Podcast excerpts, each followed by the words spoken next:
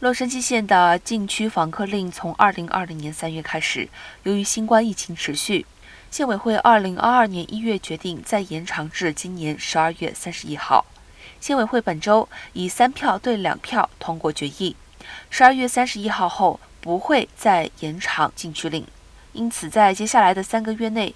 县府官员将全力协助县内八十八个市的房东与房客做好准备。洛县委员会议案的提案人为巴格，他强调，县府已经为租客与房东做好了资源，现在是大家往前迈进的时刻。但反对的两人库尔和苏利斯都认为取消限令时间还嫌早。